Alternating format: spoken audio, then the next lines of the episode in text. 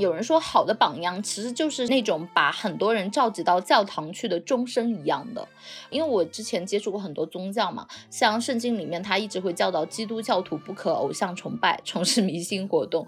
原因是因为这种精神力一旦滥用，它是有很强的精神控制作用的。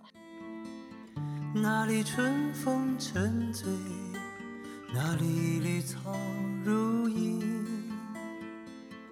月光把爱恋洒满了湖面，两个人的篝火照亮整个夜晚。我们常说，始于颜值，陷于才华，忠于人品。所以，偶像的人品，我觉得他真的是。非常重要的，年少时候可能看重偶像的颜值、成年才华，但我觉得到了我现在的时候，我就会非常看重他的一个人品和他所做的事情。有多少你我被吞没在月光如水的。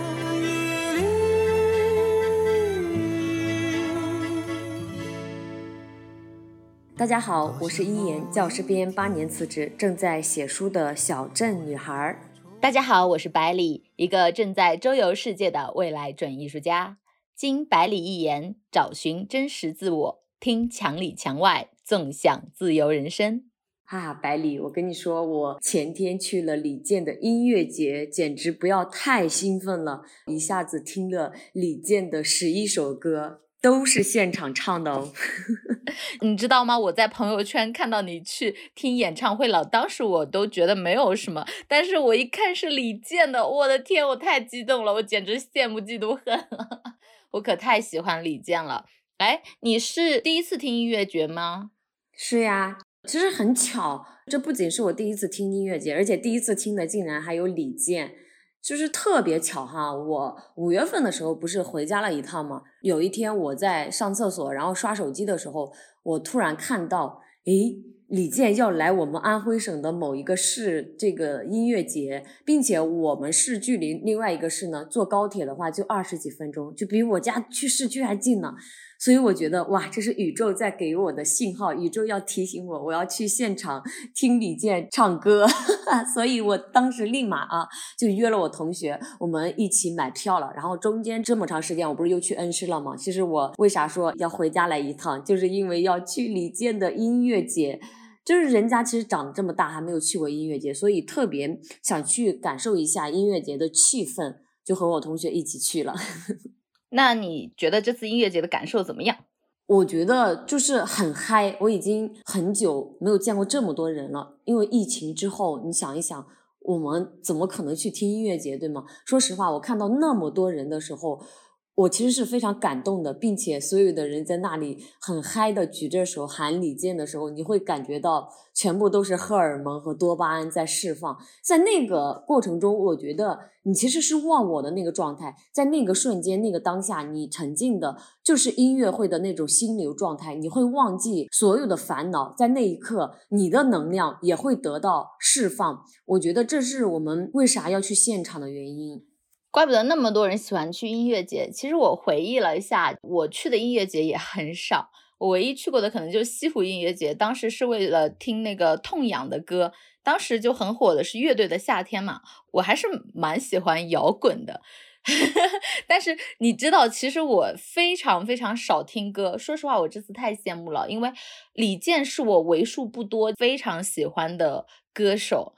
我真的是几乎不听歌，就别人问我的时候，他就说：“哎，你画画的时候干什么啊？不听歌吗？”我说：“我画画的时候看电视剧啊。”电视剧越好看，我就画的越开心，因为我是那种双脑思维嘛。如果旁边是单向思维的话，我就会精神会飘走。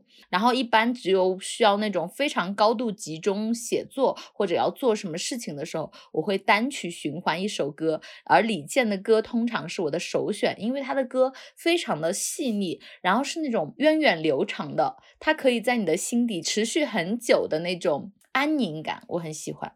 是的，我一直觉得李健他其实是一个诗人，他用他的音乐在写诗，他的那首歌包括歌词，就是能植入你的心底里面去。对的，对的，我也有这种感觉，就有时候就是被抨击的感觉，那个砰是怦然心动砰啊。哎，你是什么时候喜欢上李健的？这个要说到很多年前，那个时候我刚毕业吧，大概二十岁。哎，不是，是我在上学的时候，我看过一部电影，叫做《假如爱有天意》，然后那个里面的主题曲呢，就是李健唱的，这首歌的名字也叫做《假如爱有天意》，我就特别特别喜欢那首歌的歌词。然后我毕业那年是二十岁，我当时刚工作一年。我就 暗恋了一个男生，其实我们俩的相识呀、偶遇，就在这个小城市里面也非常非常的奇妙。我觉得那个歌词写的 就是我和那个男生的故事。哎，有没有觉得有时候他的歌词是代替你说出心中的那些话？是的呀，所以你看，就比如这首歌的歌词：“短暂的相遇却让人念念不忘，用尽一生的时间竟学不会遗忘。”还有，如今我们已天各一方，生活的像周围人一样。其实我看到这句话的时候，我有想到我过往那几年的暗恋的时光。其实暗恋那个男生蛮让我受伤的，就我可能花了好几年的时间才走出来。其实我去听县长的时候，还想到了这个男孩，现在他已经结婚生孩子了。我就发现，哎，如今我们天各一方，生活的像周围人一样。当然了，我现在对他完全那种一点点情愫都没有了，是真的放下了。其实这首歌的最后一句话，我觉得也写的特别美。他说：“月光如春风拂面。”因为在那个时候，我刚参加工作的时候，我就是在老家和我奶奶一起住在一个院子里面。我经常刷牙洗脸的时候，然后就看着院子里的那个月光。所以我对月亮一直是有一种执念的吧。之前还会觉得月亮是别在乡村上的一枚徽章，城里人是没有月亮的。所以我觉得他歌词写的特别美，真的觉得好美啊！你发现这个歌曲的力量，就是你在什么场景上听到这首歌，然后与你的心中有所共鸣。当你再次听到这首歌的时候，你会回忆起一段人生。原先这一段故事可能在你的一生的经历当中被遗忘，但是歌曲它不激烈，它就像缓缓的一双手，就像如水的手一样，把你这段记忆慢慢的给托起来，哦，那个感觉好美啊！是的，我能说，其实我在现场听这首歌的时候，我真的快要哭出来了，然后就会想到一些过往。你就该哭出来，那很好呀。我暗恋过的一些人呀，我之前的 一些感情经历呀，所以就会让你把你带到当时的那种情境里面。我觉得音乐是有这种魅力的。你有没有觉得，就是有时候你忽然觉得你现在的你是当下的样子，好像你已经过了好几段人生了？就回忆起这些东西的时候，有没有感觉？是呀，所以我就特别喜欢一句话，叫做“人不是活一辈子，其实是活几个瞬间”。就那个瞬间是能刺激到你的心底，留的比较久的。对，我就想，那就让我多活几个瞬间吧。我发现辞职之后，其实我拥有了非常非常多的瞬间，因为这都是你心之向往。因为一旦这些东西是你心之向往，它就能触动你的心，在你的记忆里留得更持久，也更悠远。是的，其实我一开始是被李健的这首歌所吸引的，到后面我真的是被他的这个人的品质给吸引的。比如我后面非常喜欢他的《贝加尔湖畔传奇》，还有《当你老了》。其实还有一首歌对我影响也蛮大的，叫做《十点半的地铁》。一八年的时候，我在上海的那个暑假，我经常坐地铁嘛，并且很晚回来，就在地铁里塞着耳机。我发现李健的歌词写的真的是那个现状，就是有的人很疲倦的，在地铁上，可能姑娘的头搭在了他的肩上，就写的特别特别好。我就很沉醉李健的这首歌，我觉得他一定是深入观察生活的人，才能唱出这么深情、这么植入人心底的歌。还有袖手旁观，故乡山川啊，太美妙了。听你说的，我都感受到你的喜欢和激动了。其实我说一下，我是什么时候喜欢上李健的。我其实真的因为不听歌，所以我很少喜欢他。但是我这个人就是，我一旦喜欢这个人，我就会喜欢的比较持久一点，就会会去找很多他的资料。我最喜欢他的一首歌就是《贝加尔湖畔》，原因是 我看电视剧。贝加尔湖畔当时是那个网剧《无心法师》的一个片尾曲。哇，那个无心法师是那个尼罗的小说嘛？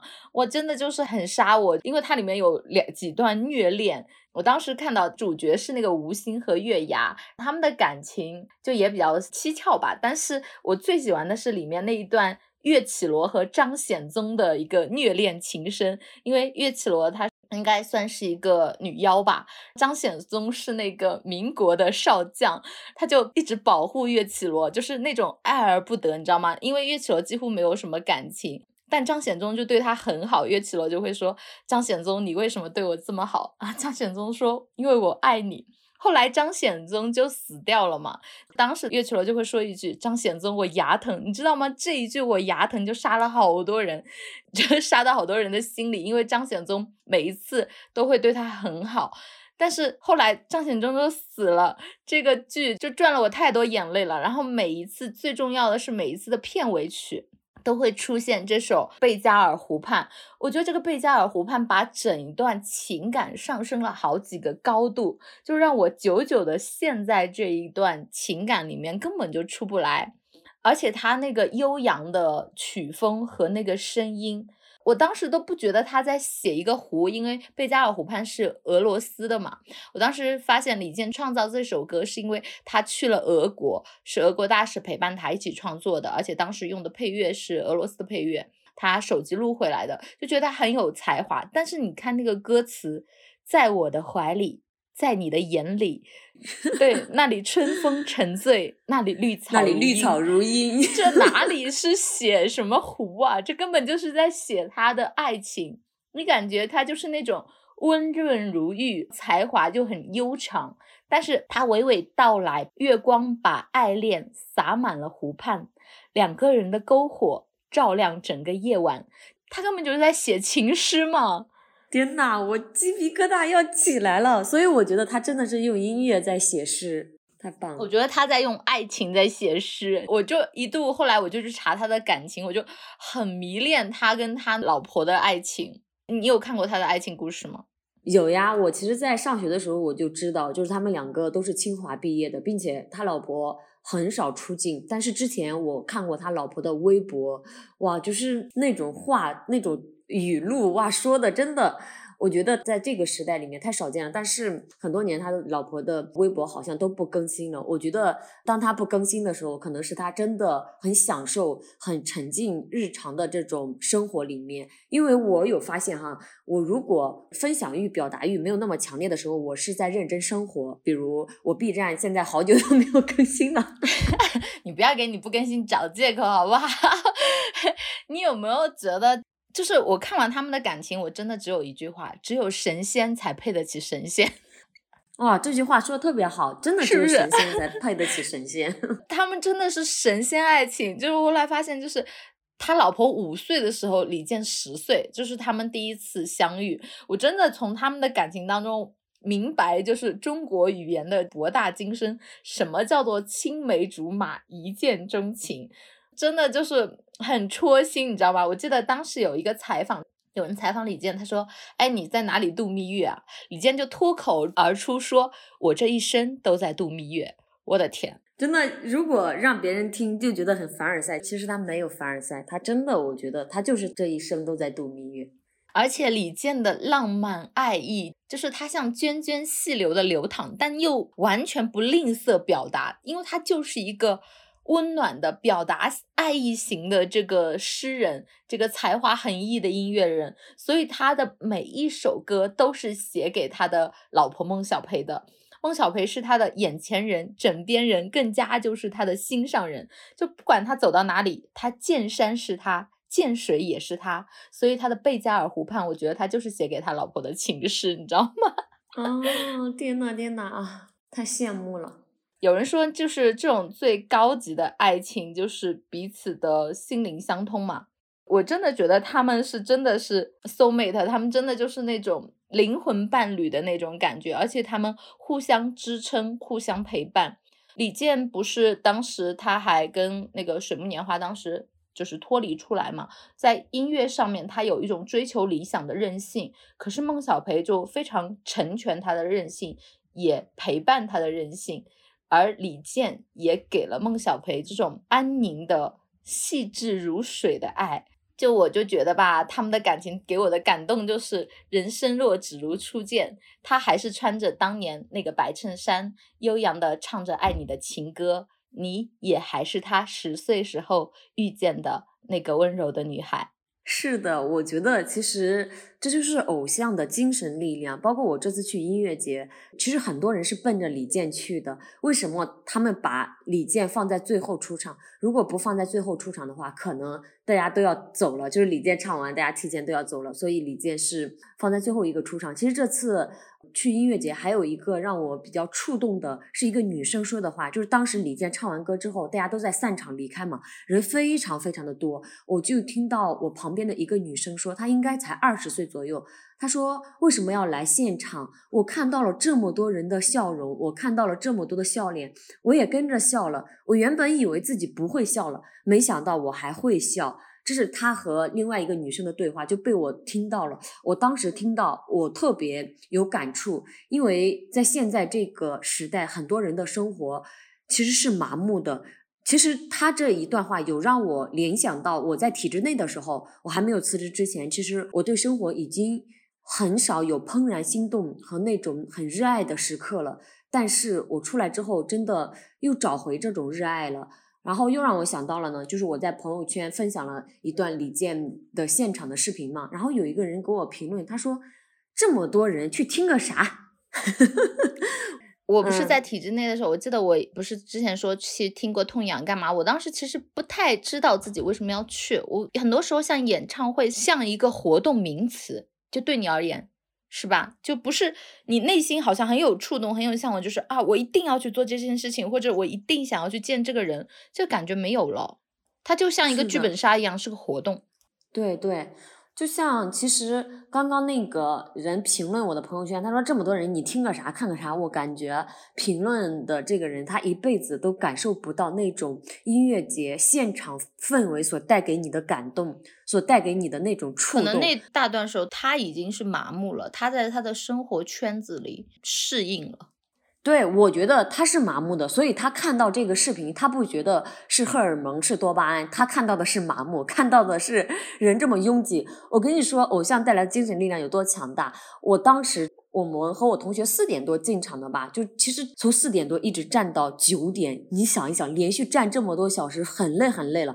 但是李健唱歌的时候，我们完全不感觉累。等那个李健不唱了，他说要散场，大家都回去吧。天呐，我一下子感觉我整个人要瘫了，我走不动路了，好羡慕啊！我也好想去听李健的现场，真的。所以我觉得就是为这种。嗯，奔赴是值得的，并不是说你每次都要去奔赴。我从小到大其实也不怎么追星，只是恰巧哎，李健离我又特别近，我又有时间，那我为什么不去呢？我喜欢李健，其实还有一个原因，就是他人生的一些选择，比如他当时选择离开水木年华的时候，其实那个时候水木年华已经很有名了，但是他对成名后的这种名利和宣传活动。都很不适应，在这个时候，他选择了退出水木年华。然后，其实还有一点就是，他和其中的一个人在创作上都不肯妥协，所以走不下去，他选择了退出。在这个事情里面，我其实是看到了两个点。第一个就是，很多人在面对这种金钱和名利的诱惑面前是不舍得退出的，但是李健是舍得的。第二点就是，李健对于自己音乐的这种坚持与执着。你看，他其实是在退出之后选择沉浮了很多年，但是你看又被大家看到了，被更多的人去喜欢了。现在大家记住的，他是李健，而不是李健是水木年华的一员。我觉得这一点是非常重要。他对我自己身上其实也有一个很大的触动，就是我自己也看到了我做自媒体这几年的一个变化。比如前几年的时候，我经常会去追一些热点呀、一些流量呀、一些爆款。但是从我辞职之后，我其实在全平台上的创作是回归到我内心层面的去创作。当我忠于自己的内心去创作的时候，这条路。其实比较慢，非常的慢，不会给我带来及时的回报和收益。但是这条路其实能让我走得很远，所以从某种程度上来说，我觉得我喜欢李健，也是因为他让我看到了我自己所坚持的一个创作方向，它是值得的。其实我觉得我们都喜欢李健的原因，是因为我们都是一种人。我和你也一样，就是为了心中的理想就。不太肯为世俗给妥协的一种人，就像裸辞的时候，就很多人会说，像十几年前啊，教师下海那是正常的，因为那个时候教师工资很低，才几百块钱，下海就赚疯了嘛。那个时候将近二十年前，然后像现在我辞职的时候，真的很多人说，为什么觉得我很有勇气？因为真的就是疫情的时候，全国都在裁员降薪，但是。我因为浙江的老师工资是真的不错，我涨工资，然后工作量还减少。那个时候，因为我们是美术课教师嘛，年薪差不多，后来提到将近有二十，但是我还是会选择放弃。当时会很多人会觉得，就是你有点不知好歹，或者说真的需要很大的勇气。你会非常理解，在很安逸且非常好的环境里面离职，它确实会比你在底层挣扎更需要勇气。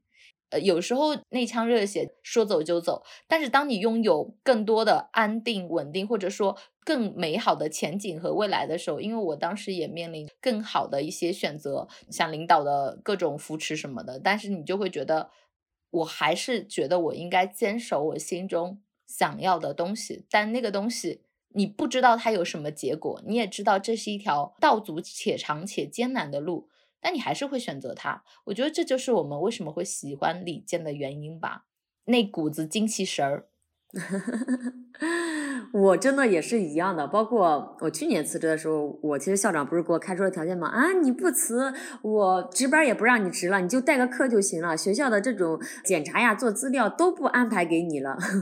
但我冷静下来之后，我听听我自己内心的声音，我发现我其实并不是说因为工作忙、工作太累我去辞职的，而是说，哎，我想去探索我自己的人生，我想去走我自己的路。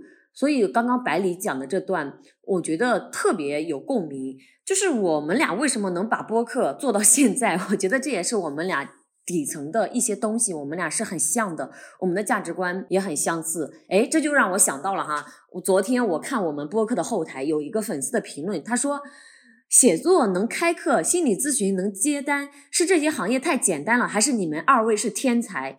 我当时回复的哈。我其实看到百里回复了，百里回复的是，哎，我们把大家追剧呀、逛街的时间都用来探索自己的技能方面了。我当时直接给这个人的回复是：二位不是天才，二位是这个世界的传奇。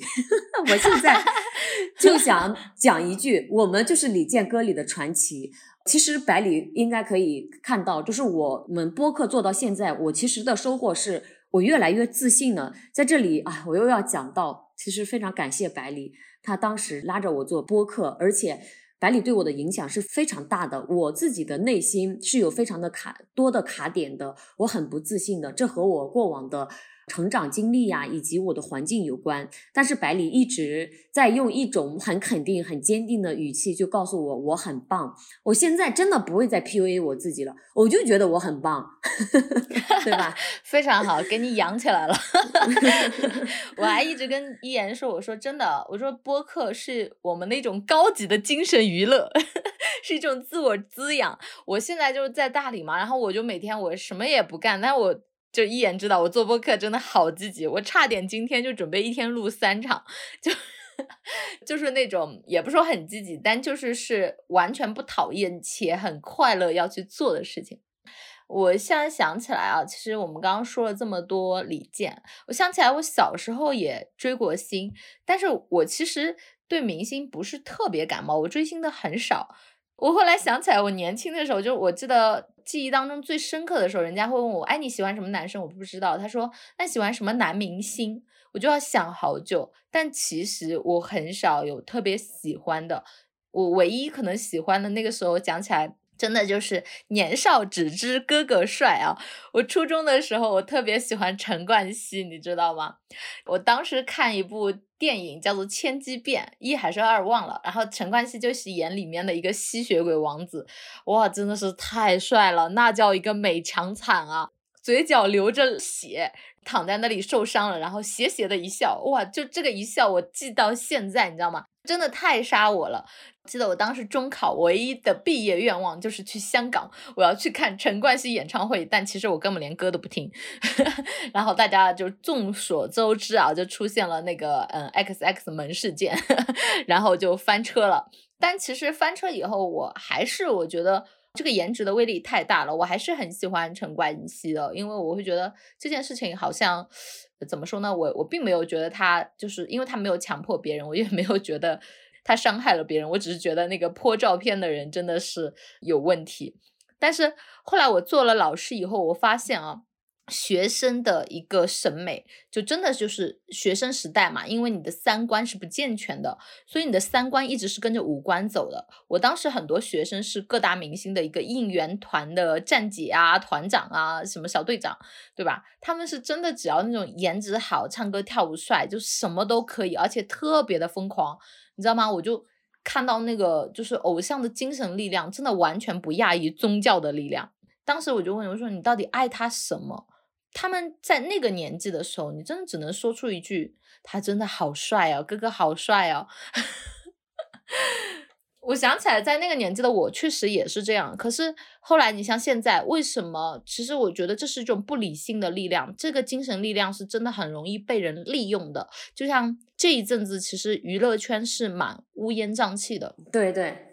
这几天刷热搜，你就看到很多，就是像什么弯弯吸毒门事件啊，什么炎亚纶又被爆出劈腿啊，还要强迫什么对象啊什么的，然后负面新闻就狂蹭不穷嘛。各个明星你会发现，如果我们只关注他颜值的时候，他真的是翻车翻的很快的。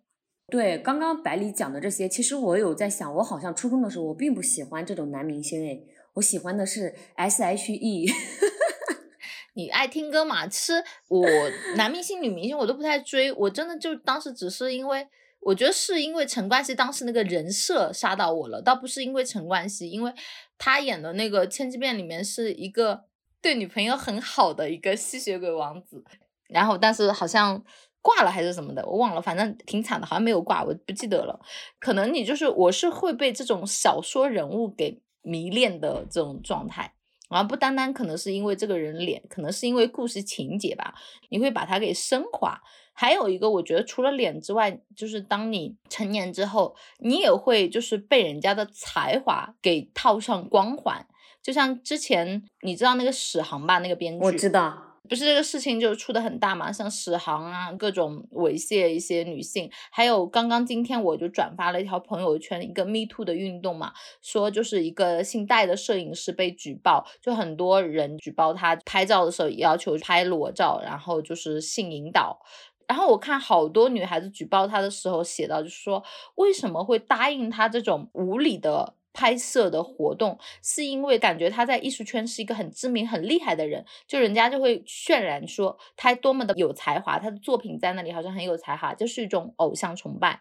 好几个女孩子说，她就觉得就这么厉害，他不会怎么样吧？你是一个很厉害的人，那你邀请我拍你的片子或者拍你的作品，那好像自己也成了一个艺术品一样。我觉得这种状态其实很多人都会有，而且非常的糟糕。就你会把他的才华渲染到他这个人身上，且把这个跟道德或者说他的一个个人品行给画上等号。是的，是的，其实就是一种偶像的光环在此，就人们其实看不到这个光环下面的一些东西，就觉得他是不是好的？什么叫做偶像呢？有人说，好的榜样其实就是那种把很多人召集到教堂去的钟声一样的。因为我之前接触过很多宗教嘛，像圣经里面，他一直会教导基督教徒不可偶像崇拜，从事迷信活动。原因是因为这种精神力一旦滥用，它是有很强的精神控制作用的。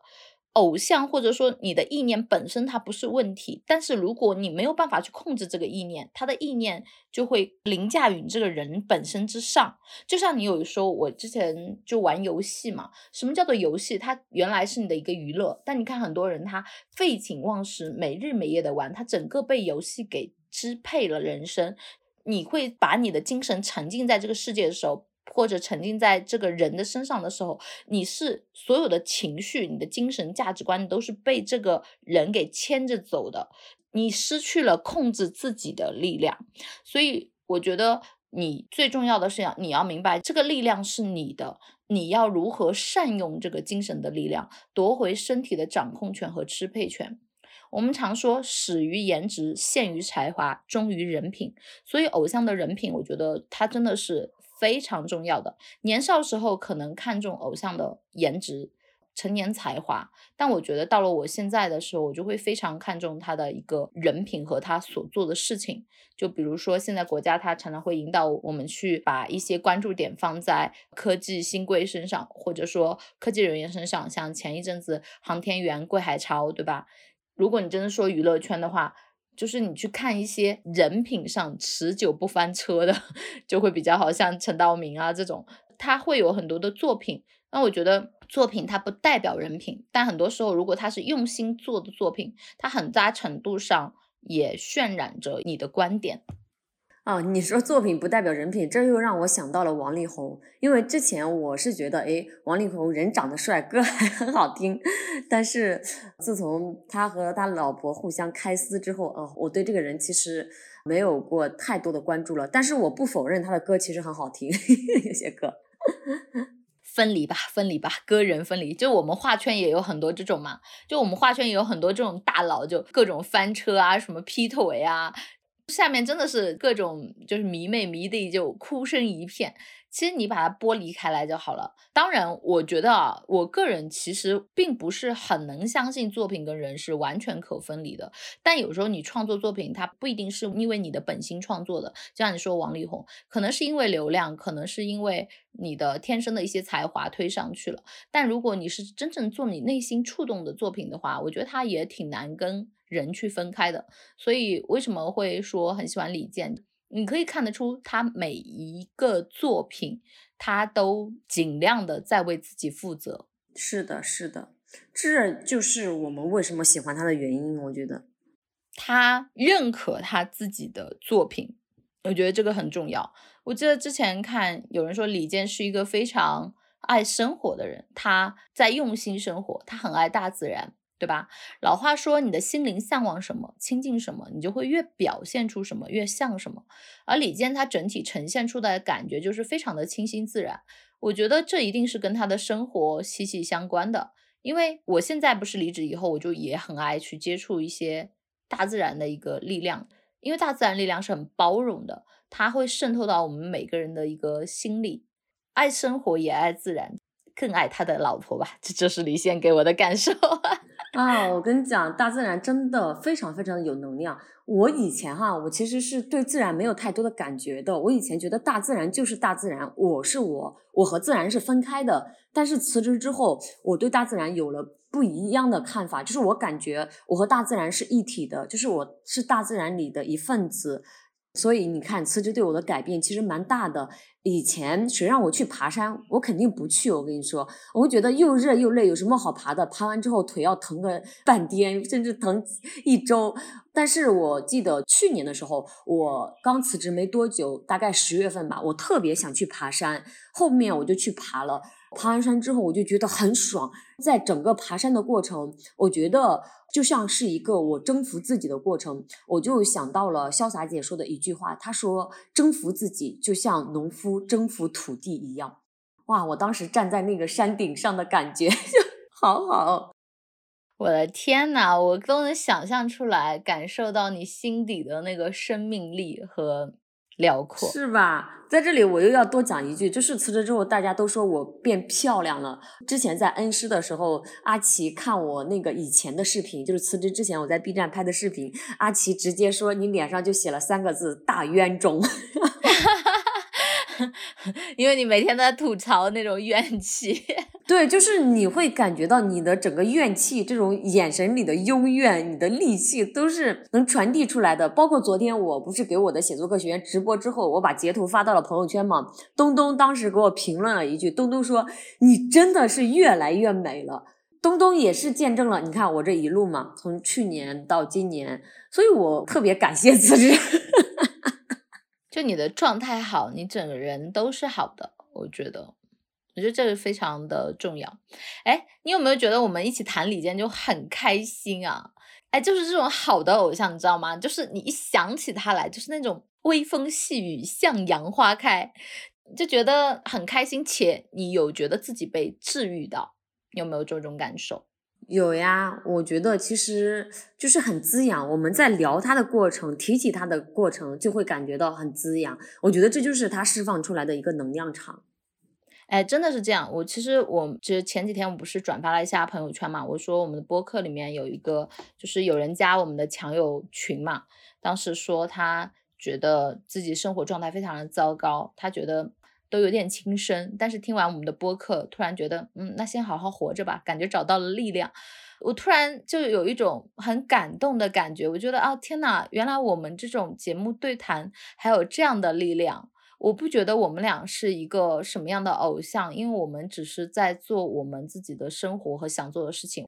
我自己觉得我们会很普通，在做一件分享自己生活的一个小事情，但是我我没有想到这样的小事情能够在别人心底种下一颗太阳。是的，哇，我也好感动。我一会儿也要把这个发到朋友圈去。等我们聊完这一期播客，其实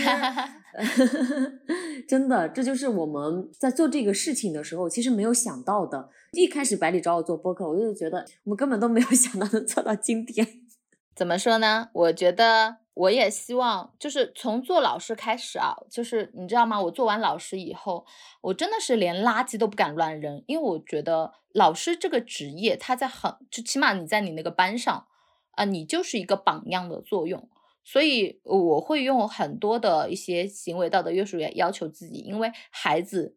特别是十五六岁的孩子，他是很少有分辨能力的。那我现在我觉得，我辞职以后，我不是说啊我要去多约束我的行为，而是我觉得在起码我对自己的一个品性心中是有感尺的。我觉得这也是自己喜欢的偶像跟自己的一个双向激励作用。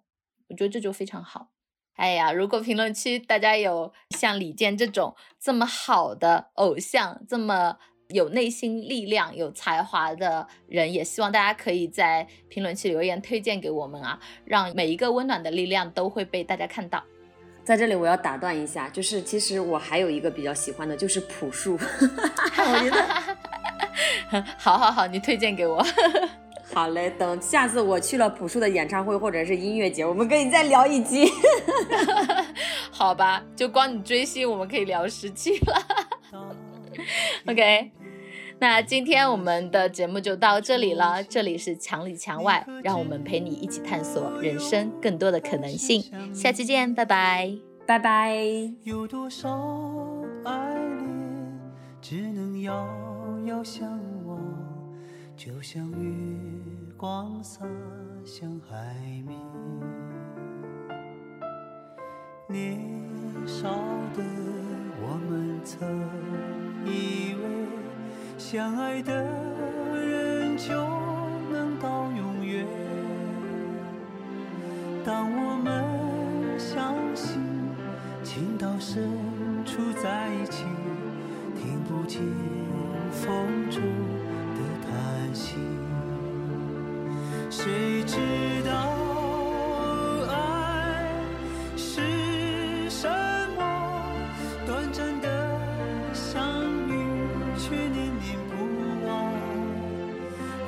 心。